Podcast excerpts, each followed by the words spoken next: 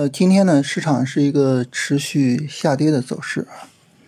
嗯，这样的走势上其实就是前天呢是一个大的下跌，然后昨天的走势呢就成一个比较弱的反弹了，然后今天呢是持续的下跌的走势啊。整体的走势结构上就这么一个结构。嗯，今天这个走势呢比较不理想的就是创指呢在下午的时候加速。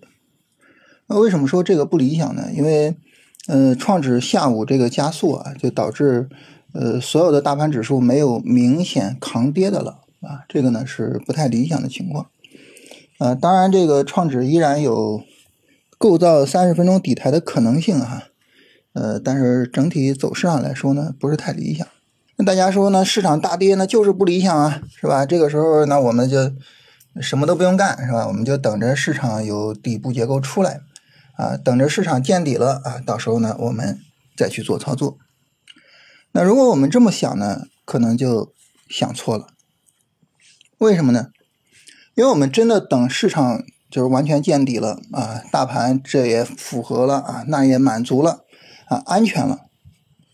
那我们去做的时候呢，会发现这板块可能已经啊飞起来了，已经在高位了，可能这个时候呢，已经不好做了。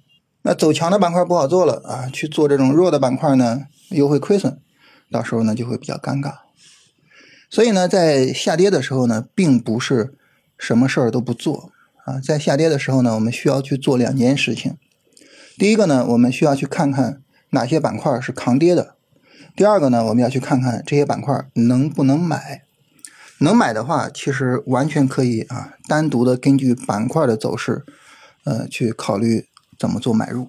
但这两个问题里边呢，核心问题就是发现抗跌的板块，所以我们重点聊这个问题啊啊！你发现了这个板块，你具体要不要买？怎么买？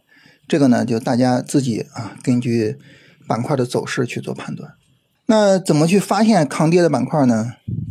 首先呢，我们还是重点在之前的主线里找啊，就看看之前的主线有没有哪些分支是抗跌的。啊，那么这些抗跌的分支可能是最有价值的操作方向，为什么呢？因为它之前是主线啊，它依然啊有那个凝聚的人气在这儿啊，所以呢，它想要重回上涨轨道，这是比较容易的。那比如说在五一前的大跌的时候，呃，中特估呢普遍是抗跌的，啊，人工智能里面呢，像传媒啊，还有游戏是抗跌的。啊，其他的人工智能表现就不理想了哈，所以呢，那么大跌之后啊，中特估大涨啊，传媒、游戏大涨，所以我们现在呢也是做这个工作。那现在呢，那我们去看，其实主要就是看中特估的各个分支啊，有没有哪个分支相对的比较抗跌一些啊？那如果说呢，这个分支抗跌，可能呢就是我们重点的操作对象。你看我们前面聊这个。房地产其实就这么个思路，啊，房地产呢，它作为中特估的分支，它是刚开始炒的，啊，所以呢，呃，市场并没有炒太凶，然后在它调整的时候呢，整个调整力度呢又是可以接受的，这个时候呢，房地产就可以单独的去跟踪，啊，不用因为说啊大盘大跌了啊什么都不看了啊，不是这样。你再比如说今天啊明显的抗跌的像电力。啊，像纺织服饰，其实呢都是中特估的分支，而且呢和房地产一样啊，都是刚开始涨的，啊，它不像基建，呃，不像石油是吧？已经涨了很长时间了，啊，它刚开始涨，所以这个时候呢，可能啊市场还有炒作他们的欲望，啊，这是一个方面，这个方面是最重要的，就是之前的主线有没有哪些分支还保持着强势。那第二个呢，当然就是去覆盖其他的板块了，是吧？就是看一看啊，之前我们曾经跟踪过的强势板块有没有哪些呢？是抗跌的。嗯，那这里边的例子呢，主要就是锂电和汽车啊，他们两个呢，从底部啊有明显的阳线拉升，是吧？然后呢，市场调整啊，调了四天，然后又有一个阳线拉升，现在呢又在调整中。那如果说大盘杀跌，他们能扛住这个调整，那很明显这也是可以做的方向。啊，这个方向的重要性呢，没有之前主线的抗跌分支啊那么重要啊，但是呢，一旦他们真的成了，啊，那么他们的想象空间会更大一些。也就是说，他们成功的概率可能稍微的低一些，但是一旦成功，这个时候呢，空间更大。